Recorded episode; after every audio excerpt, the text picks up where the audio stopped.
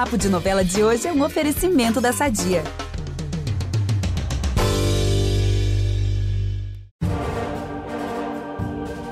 Em dezembro de 1951, a extinta TV Tupi precisou só de 10 pessoas e 20 minutos para fazer história. No dia 21 daquele mês, ia ao ar o capítulo inicial de Sua Vida Me Pertence, a primeira telenovela brasileira. De lá para cá, são 70 anos de uma trajetória tão grandiosa que é incontestável dizer. A novela, gente, tá no DNA do povo brasileiro. Tô exagerando, Samita? De jeito nenhum, não é exagero, não, Vitor. Me diga um brasileiro que não tenha sido impactado por uma novela na vida. Simplesmente não existe. Com o passar dos anos, a telenovela se tornou o maior produto cultural do país, ganhou o mundo e passou por transformações que estão em curso até hoje. Foi aqui que pediram novela no streaming? Foi aqui sim, amiga. Inclusive, isso é papo para logo mais. Antes, vale dizer que o podcast Novela das Nove está em clima de festa com os 70 anos das novelas brasileiras. E para celebrar esse marco, a gente estreia agora, em parceria com Memória Globo, uma série especial que vai ao ar toda terça-feira ao longo do mês de dezembro. Nesses episódios, a gente vai revisitar a história das novelas, homenagear grandes nomes, relembrar tramas que mudaram o país e trazer depoimentos de gente que teve uma vida inteira dedicada a esse gênero que se tornou uma paixão nacional.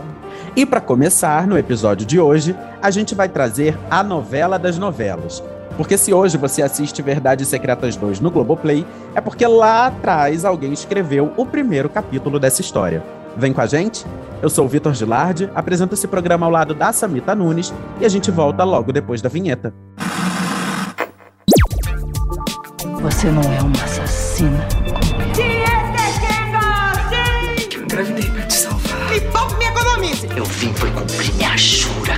Mistério. É dieta. Eu vou mostrar a você o que acontece com quem ousa desafiar Odette Reutemann.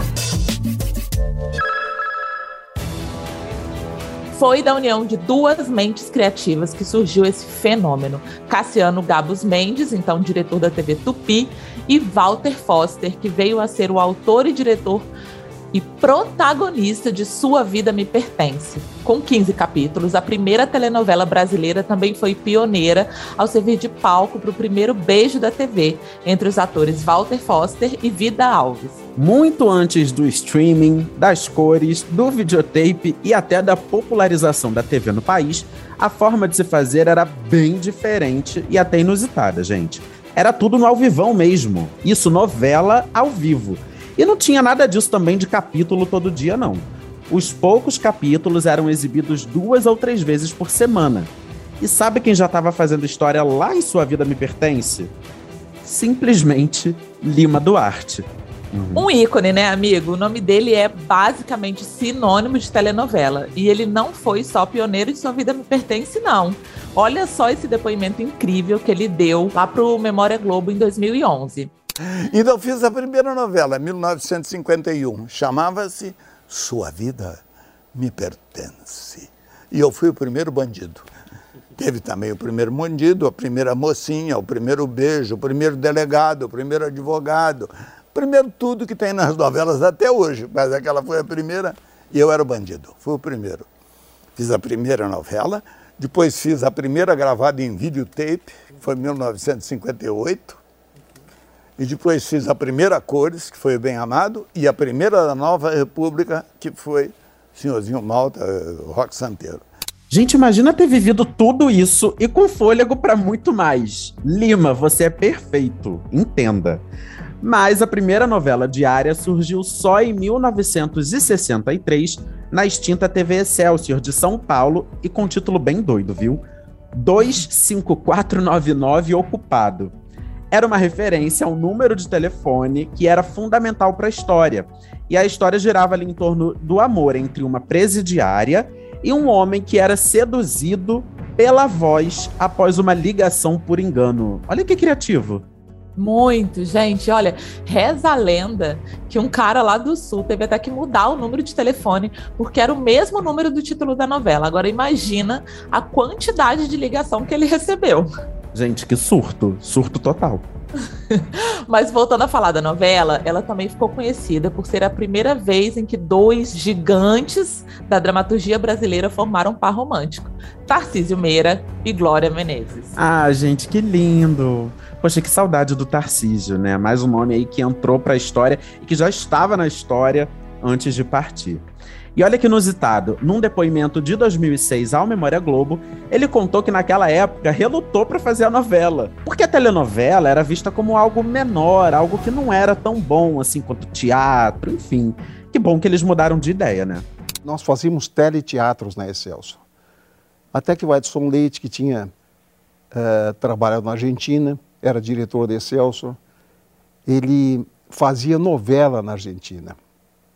Então ele quis, ele convidou alguns profissionais argentinos para trabalhar na Excelsior, eles eram mais desenvolvidos do que nós, e os argentinos quiseram fazer novela no Brasil.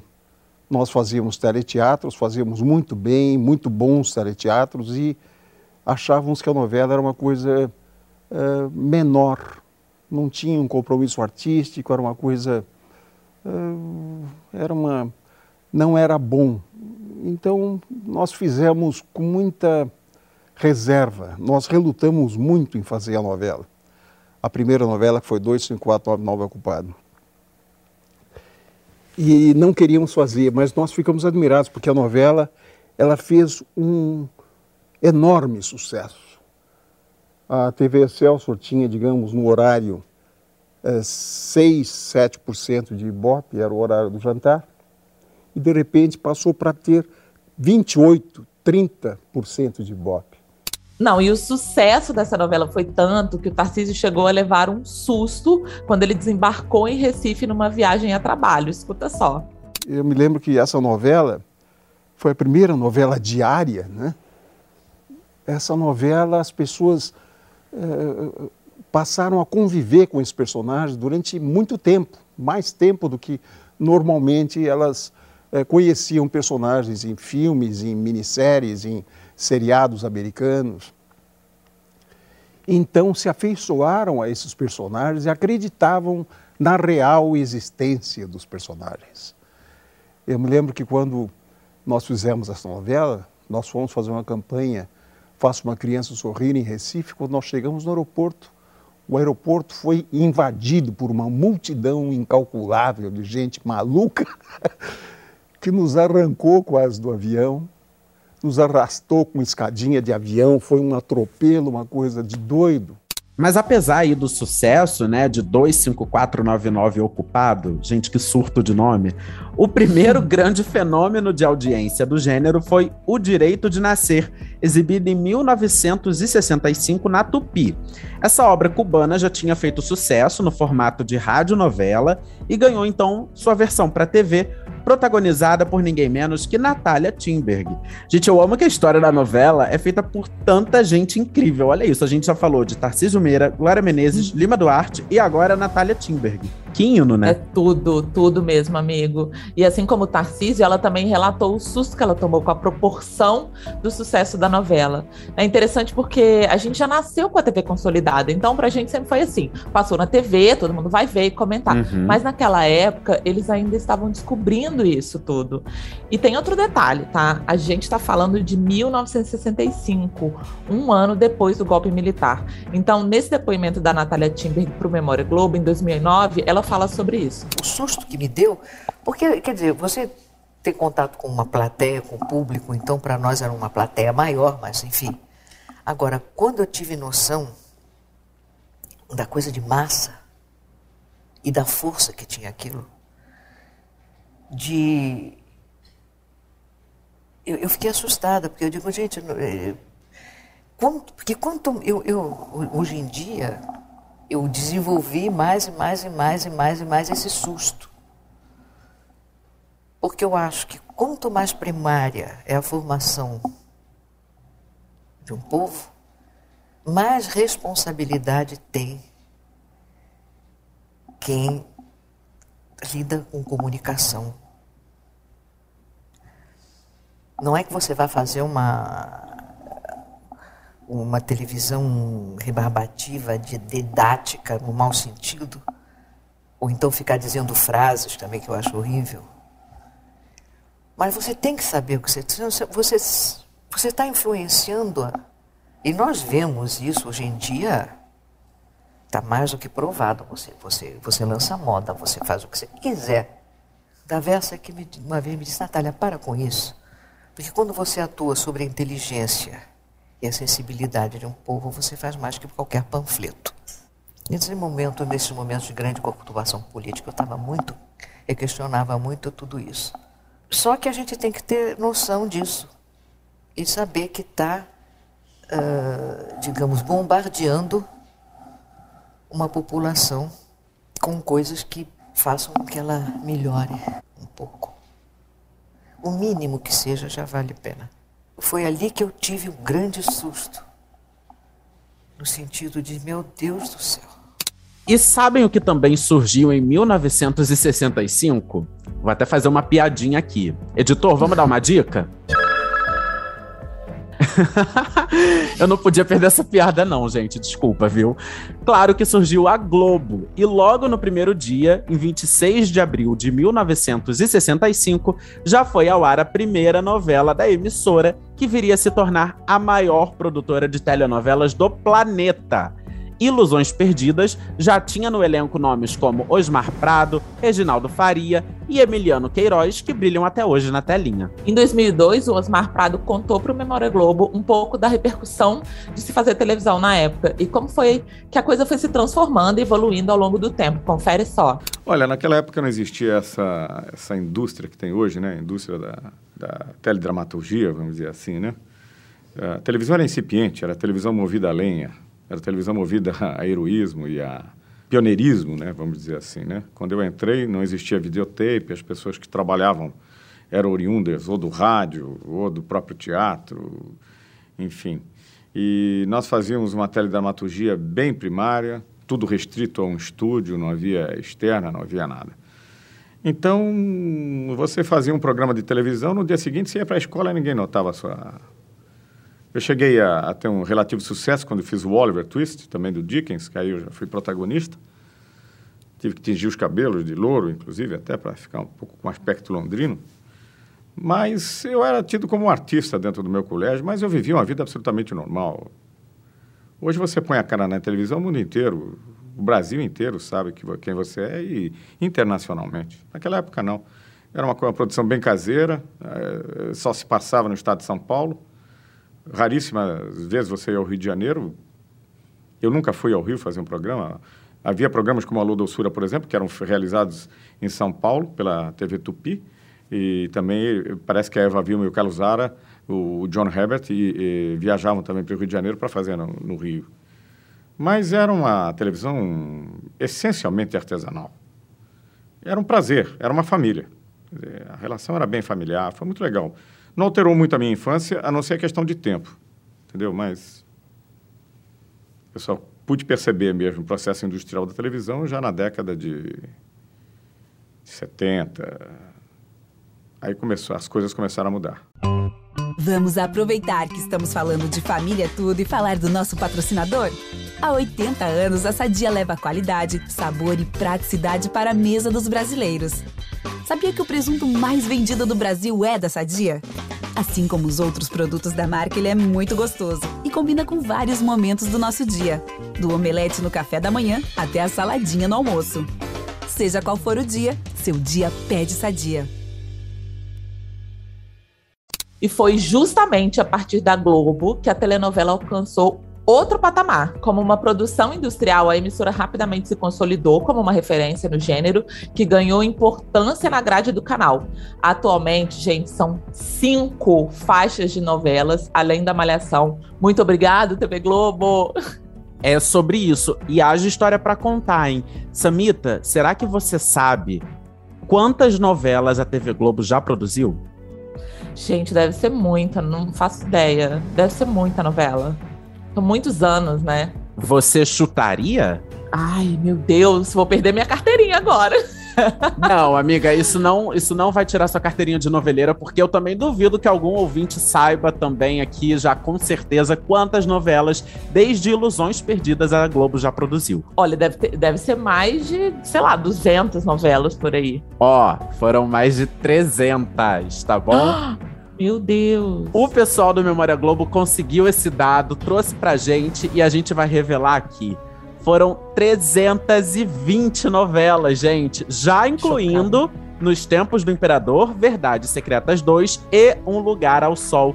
320 novelas de 1965 até hoje, babado. Aliás, 321, né? Porque Com, quanto mais é, vida, quanto melhor. Mais vida, melhor. Quanto mais novela, melhor. Eu amo. E uma das evoluções mais marcantes aconteceu na Globo em 1973 com o novelão.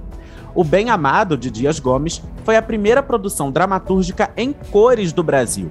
E o curioso é que, a princípio, ninguém sabia lidar muito bem com essa história de cor, com essa nova tecnologia.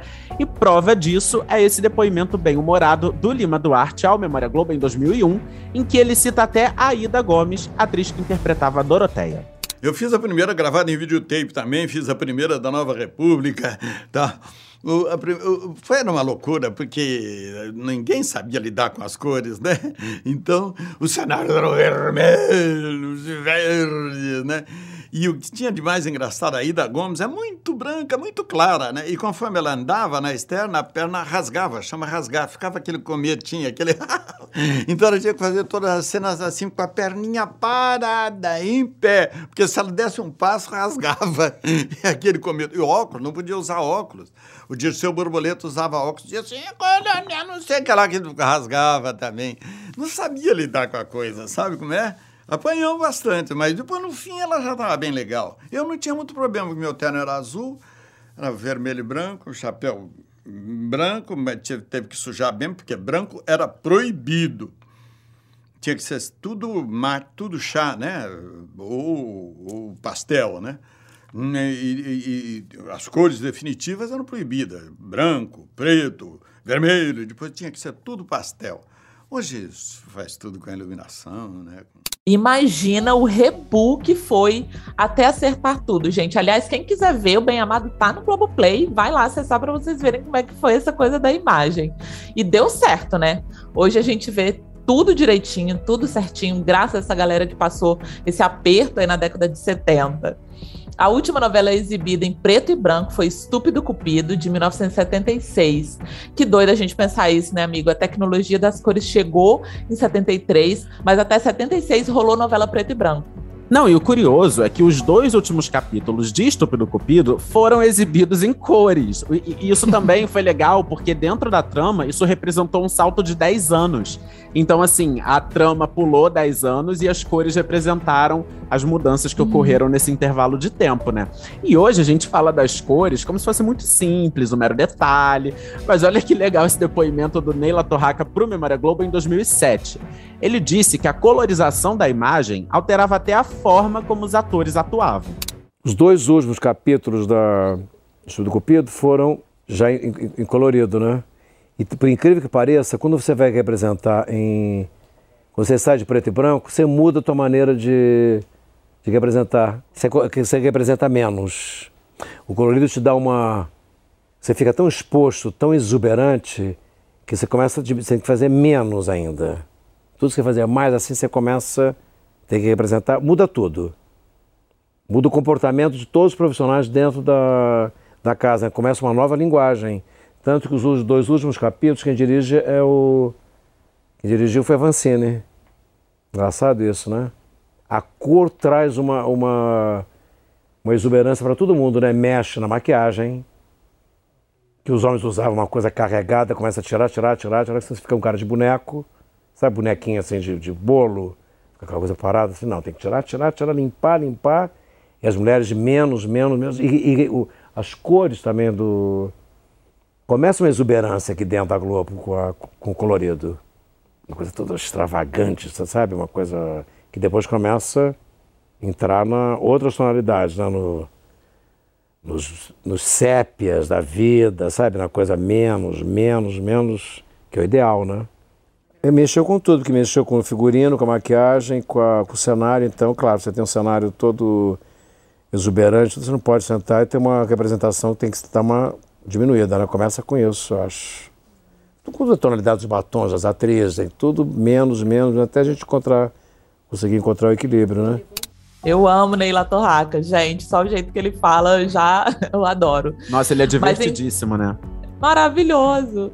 Então, anos depois, a Globo revolucionou mais uma vez a forma de se fazer novela. Em 1995, se concretizava o projeto Jacarepaguá, que ficou nacionalmente conhecido como Projac ou Fábrica de Sonhos, né? Porque aí é a alcunha que, a, que o Projac, Estúdios Globo, enfim. Aliás, hoje esse grande centro de produção passou a ser chamado de Estúdios Globo. Na época, gente, lá em 95, foi um impacto gigantesco no fazer novela, porque os estúdios passaram a ser concentrados num lugar só, com todos os cenários, tudinho tava ali. Então não tinha essa história de ficar, ah, onde vai ser a gravação hoje, num estúdio tal, em tal lugar, enfim, não. Projac reuniu tudo onde hoje ficam os estúdios Globo. Eu me lembro muito, eu tenho essa lembrança de ver no JN, Jornal Nacional, anunciando o Projac, e eu fiquei assim, parecia que eu estava vendo a estreia da Disney no Brasil. Que tudo! o noveleiro, né? Então, em 2010, a Renata Sorrá relatou ao Memória Globo um pouco do impacto dos estúdios Globo. Foi muito bom. Primeiro, concentrar o trabalho da gente num lugar só. Então, os estúdios de primeira qualidade, os estúdios fantásticos, aqueles núcleos todos, então toda a produção da novela, tudo lá no Projac. O Projac eu acho que é uma, um, é um exemplo né, de, de, de, no mundo inteiro, eu acho que não tem um lugar que tenha como a gente tem aqui no Projac, um estúdio de televisão. Então, foi a época que também toda as câmeras melhoraram, a digitalização, houve, várias melhoras técnicas que calhou junto com a, com a, com a inauguração do, do Projac. Uh, as externas podiam ser feitas, então as cidades cenográficas, então a cenografia, Mário Monteiro fez cidades inteiras maravilhosas que a gente não precisava sair, viajar para secretário, para algum lugar para fazer ah, reconstituir. Era tudo feito ali. Então era, era muito bom. Tem um lado que eu, por exemplo, em, em, em, novelas que se passam, por exemplo, que se passa no Rio de Janeiro, às vezes eu sinto falta, porque aí eu acho, tipo, as novelas do Manuel Carlos, que aí é bacana ter o Rio como né, as cidades, o Leblon, Ipanema, o subúrbio. Aí eu, eu, eu, eu adoro fazer externa nos próprios lugares, mas eu sei que para uma produção, ou se a novela não é passada no Rio de Janeiro, Aí é bom ter um espaço que a gente tem no Projac enorme, que faz tudo, todas as cenas são construídas com perfeição, as cidades. É, essa foi uma grande diferença. A qualidade, eu acho que do trabalho para o ator foi bom, porque reunia tudo. A, a, a, a qualidade técnica melhorou, as câmeras. E a primeira novela gravada nos estúdios Globo, eu sei que é uma queridinha sua, né, amiga? Esse momento é seu, brilha, vai lá. Amo! Explode Coração é tudo na minha vida. Esse novelão, escrito pela Glória Pérez, explorava muito a cultura cigana, inclusive super aprendi a fazer as dancinhas na frente do espelho. e teve um elenco incrível, inclusive a magnífica Laura Cardoso, que interpretou a Soraya. Eu adorava essa personagem também falou, Memória Globo, sobre sua preparação para que fosse a primeira novela dos estúdios Globo. A gente teve aulas sobre a cultura cigana, que é completamente diferente da gente, sobre a, a, a cultura cigana. A gente conviveu com os ciganos ali no, no, no, antes de começar a gravar. A gente almoçou com eles, conversou com eles, uh, uh, ouviu histórias deles. Eles não têm história escrita, eles não têm nada escrito.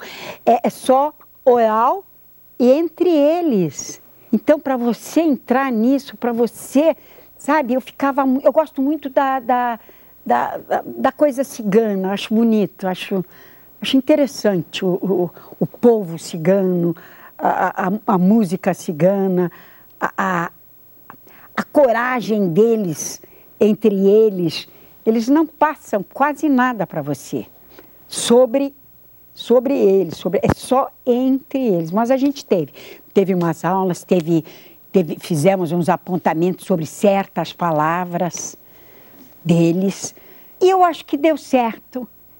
É essa cigana que a gente fez teve um cuidado grande, grande, grande, grande com, com o que se fazia, com o que se falava, com os gestos, com, teve um cuidado grande. Foi muito bonito. Foi a novela que inaugurou o Projac. Foi a primeira novela, foi a novela que inaugurou o Projac, que foi dirigida pelo Denis Carvalho. Houve também um, um, um aprendizado pequeno sobre a dança deles. Então começa a novela começa com a gente dançando. Eu dei uma enganada, porque não é fácil. Eu dei uma enganada. Mas ficou bonita, porque os câmeras são maravilhosos, então eles sabem o que pega, o que não pega. Sobre Explode Coração, eu sei que você sabe tudo, amiga. Mas será que você saberia me dizer como foi a primeira cena gravada nos estúdios Globo? Olha, eu tô, eu tô te desafiando Você- aqui, né? Você tá fazendo aqui o teste da noveleira. Eu tô te colocando em saia justa. Não, mas se você lembra aí até a matéria do Jornal Nacional, aquela coisa toda, anunciando o Projac, inauguração, será que você vai saber? Eu, lem- eu só lembro que do, do seu Roberto com uma claquete, mas a Hum. cena em si eu não vou lembrar. Mas assim, eu tenho essa memória, uma tomada de cima e depois o seu Roberto com a claquete. É isso que eu tenho pra entregar hoje. Olha, olha, tá, ó, arrasou, arrasou, arrasou. Mas fica tranquila que eu também não sabia ao certo, não, tá? Apesar que você sabia sim, já até ó, deu aí as pistas, enfim. Mas quem me contou essa tour aí foi o Reginaldo Faria. Aliás, calma, ele não contou pra mim, não. Ele contou a Memória Globo em 2010. Na verdade, a primeira cena feita no Projac foi a cena em que o Dr. Roberto Marinho foi visitar o estúdio, foi inaugurar o estúdio. né? E aí era o estúdio A.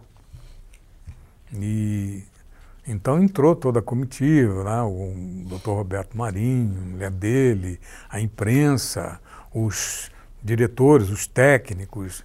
E eu lembro que tinha uma cena acontecendo num cenário em que o Paulo José, Edson Celulari, Stênio Garcia e mais outros atores faziam, representavam essa cena naquele espaço. E eu não, não, não entrei nessa, eu fiquei do lado de fora vendo, né, junto com os outros.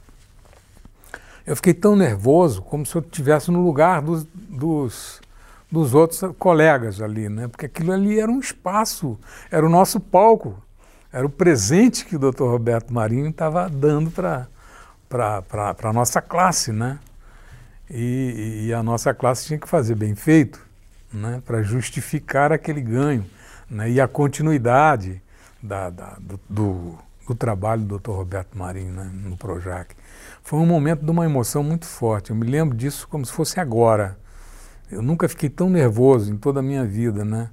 E, e foi super delicioso né? você encontrar um, um estúdio com aquele aparato todo, aqueles né, refletores descendo do teto, tudo com computadorizado. Uma coisa fantástica. Foi muito bom, muito bom. E de lá pra cá já foram tantas histórias que os estúdios Globo já produziram. Fora outras evoluções, como a primeira novela em alta definição, que no caso foi Duas Caras, 2007, e agora a primeira novela pro streaming, né, Sami? Quem diria, né? Sim, Verdades Secretas 2 está bombando no Globoplay e representa mais uma inovação no formato da telenovela. Primeiro, porque você pode assistir quando e onde quiser, e segundo, porque o formato de distribuição é bem diferente, né? Os 50 capítulos estão sendo lançados de 10 em 10 e depois serão.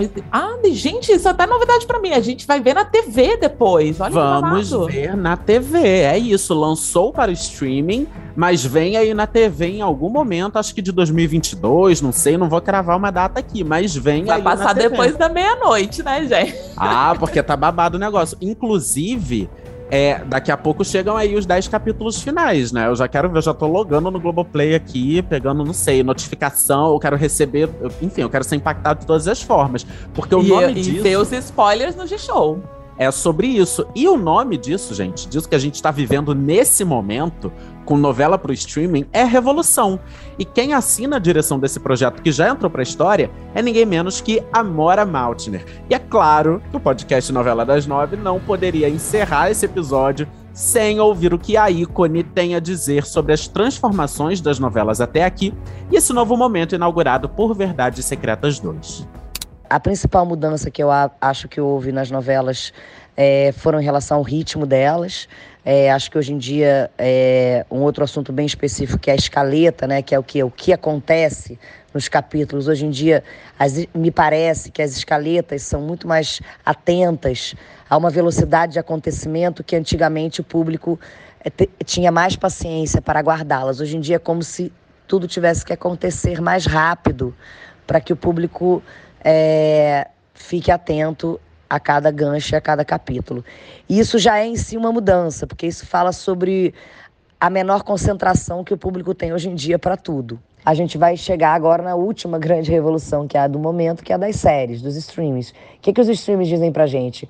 Vamos fazer conteúdos variados, com formas variadas, com é, formatos variados, com liberdades, né? Variadas. Então vamos brincar disso. E eu acho que isso é a nova grande revolução, que é as novelas também, apesar de existirem de uma maneira clássica, elas também vão bebendo dessa água e isso vai vindo como? Em relação ao ritmo, em relação aos diálogos, em relação ao look. Então, por exemplo, essa primeira novela que a gente está fazendo, que é uma novela para o streaming, ela tinha demandas de forma distintas de uma demanda se fossem só exibidas na TV aberta. Então, foi um conjunto de todos nós pensar em como seria esse produto híbrido, que juntaria as demandas de uma novela clássica para a TV aberta, já que isso também é, é, é, metade do que a gente vai exibir em Verdades Secretas. A gente tem um projeto que estará tanto no streaming, estreou no streaming, mas depois ele vai ser é, é passado na TV Globo. Então a gente tentou fazer um produto híbrido que pudesse falar para esses dois públicos, que são públicos que já têm um uso do streaming e que também gostam de novela. Então a nosso, o nosso desejo sempre é que o máximo de gente assista o que a gente faz. E a gente então tentou fazer um híbrido para que a gente pudesse converter esses públicos. Mas eu acho que a novela vai continuar se modificando é, como tudo se modifica o tempo todo, porque a única coisa que existe na vida é o movimento. Amigo, que delícia esse passeio pela história das novelas. Foi basicamente a novela das novelas, né? é sobre isso, é sobre a novela das novelas. E olha que hoje a gente falou só dos pioneirismos em termos ali de formato, sem entrar tanto assim na questão narrativa. Exatamente, porque isso vai ficar no nosso próximo episódio, em que a gente vai focar nas tramas que mudaram o Brasil. Então você que está ouvindo a gente, já se prepara porque definitivamente vem aí. Mas por enquanto, o podcast Novela das Nove fica por aqui. Para ouvir os nossos programas, você pode usar o Globoplay ou entrar no G-Show. Nos aplicativos de streaming, é só procurar por Novela das Nove. Além disso, dependendo da plataforma que você usa, não deixa de seguir o podcast no Spotify ou na Amazon, também de assinar na Apple Podcasts, se inscrever lá no Google Podcasts ou no Castbox, ou de favoritar na Deezer. Assim você recebe uma notificação sempre que um novo episódio estiver disponível. Eu sou Vitor Gilardi, apresento esse programa ao lado da Samita Nunes. A gente também produz e assina o conteúdo deste episódio em parceria com o Memória Globo. A edição é do Thiago Jacobs. Então é isso, galera. Até a próxima. Beijos. Terça-feira que vem tem mais. E quinta-feira tem episódio novo também do podcast Novela das Nove. Até, gente. Tchau, tchau.